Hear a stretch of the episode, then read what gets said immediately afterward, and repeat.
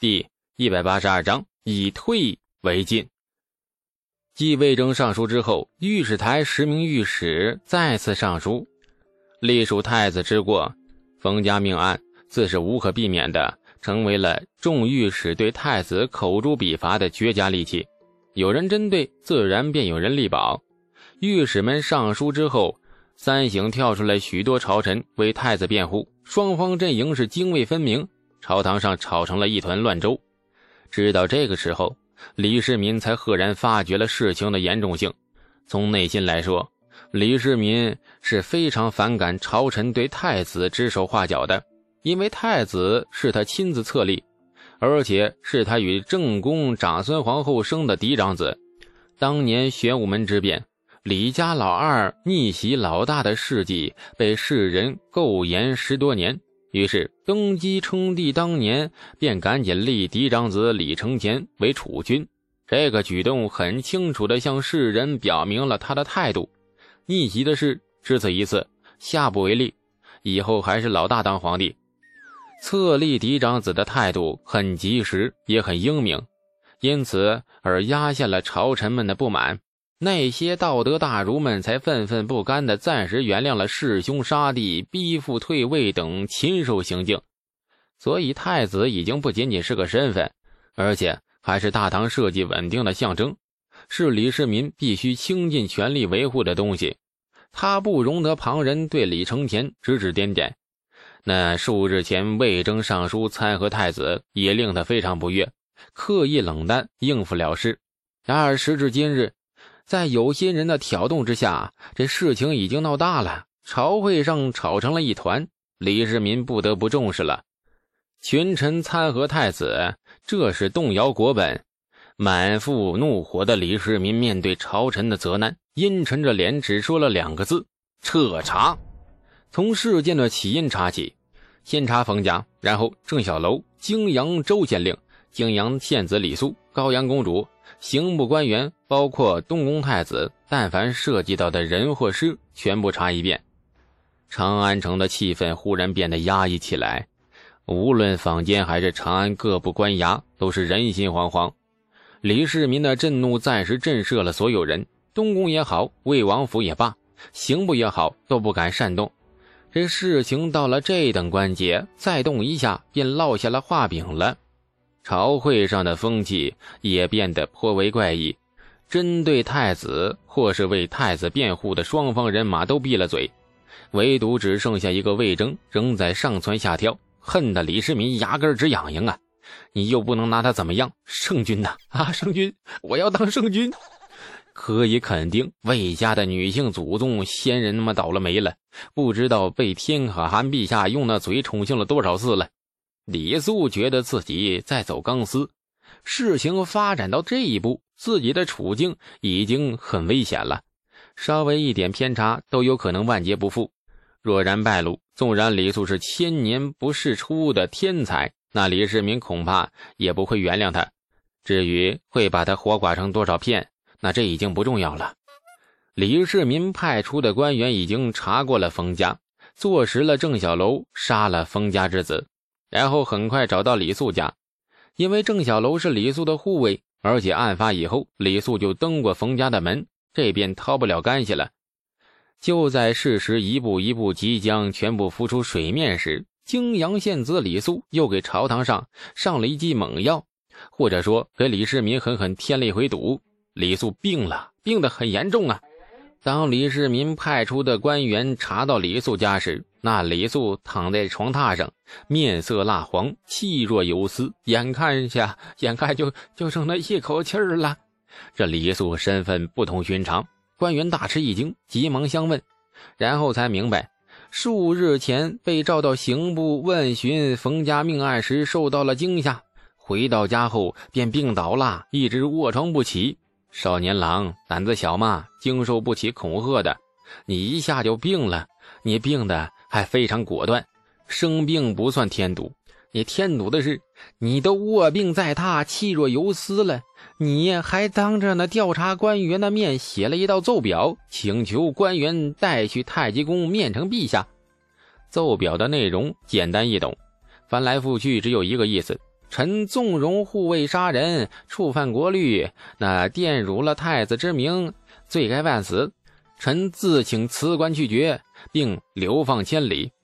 这奏表里用词很诚恳，忏悔的很真挚，只是字里行间却透着那一股子比酸菜还酸的委屈委屈味道啊！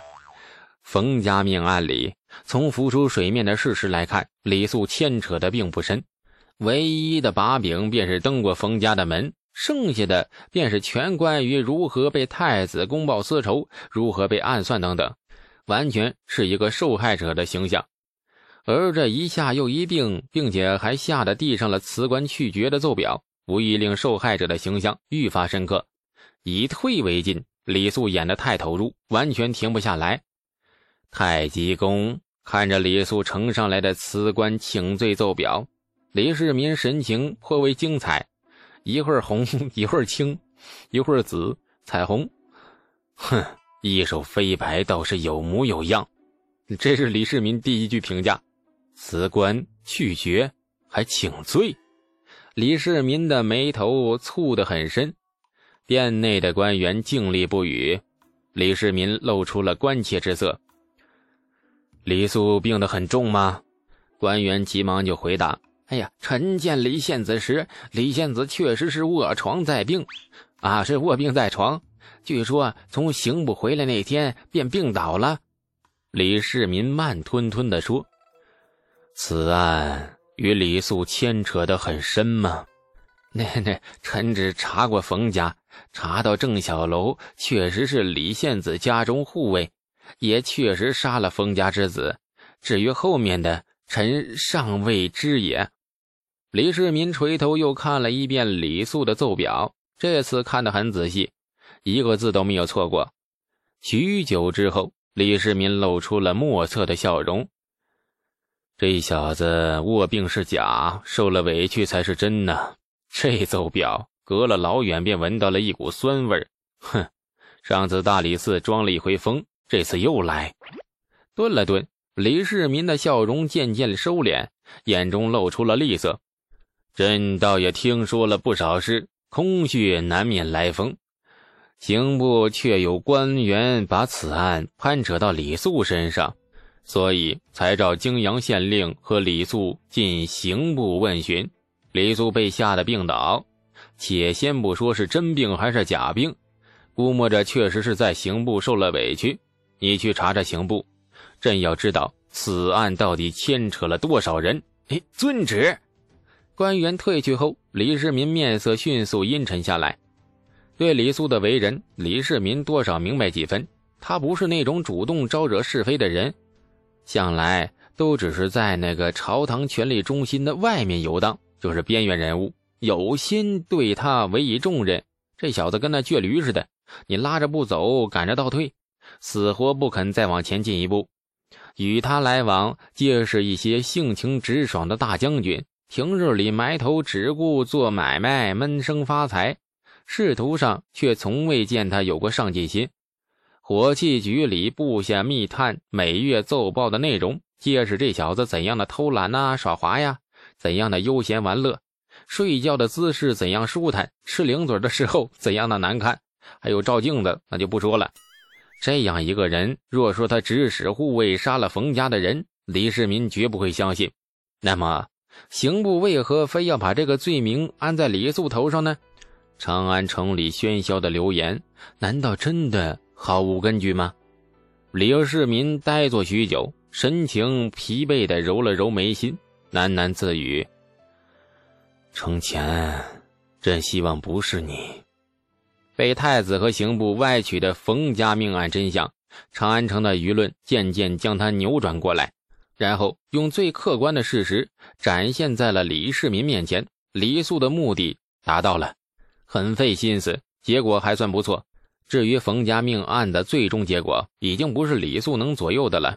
为了救郑小楼，他拼尽全力，冒着掉脑袋的风险，也只能做到这一步。而郑小楼的生死，看天意。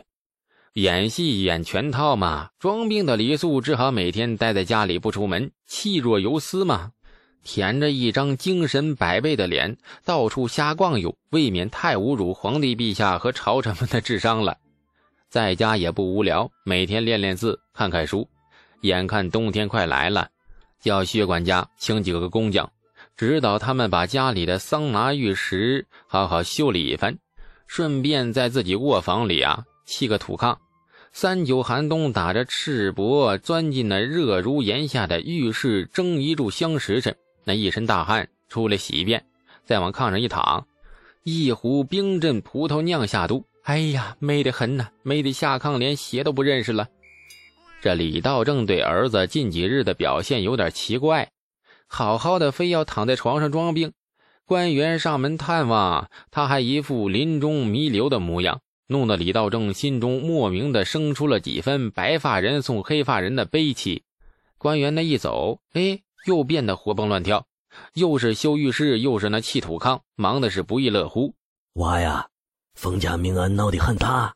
李道正问的很直白，半辈子老农居然也有一颗对政治敏感的心。李素苦笑：“是闹得有点大了，郑小楼生死难料。”孩儿也有点危险，所以你在家装病呢？是，不仅装病，还上表辞官了，等着陛下表态。李素老实承认。李道正眯了眯眼，摇头叹道：“哎，当官的事我也不明白。儿啊，你长大了，凡事你自己拿主意啊。你觉得对的事情便去做。”结果坏了不要紧，最不济在家还有几百亩地呢，这些都是给你留的。李道正说着，语气突然变得严肃起来。但是你要记住，不管做啥事，一定要保住性命，像庄稼地里的野草一样，草被铲了不打紧，只要还埋在土里的根还在，来年春天一定又能发出芽来。但若是连根都被除去了，就没指望了。你这条命就是你的根呐，一定要保住。李素露出了惊奇之色，盯着李道正瞧了半晌。爹，咱们认识这么久，孩儿还是头一次听到您说的如此深妙的大道理。爹，您很有才呀！亲爱的听众朋友，感谢您的收听。去运用商店下载 Patreon 运用城市。在首页搜索海量有声书，或点击下方链接听更多小说等内容。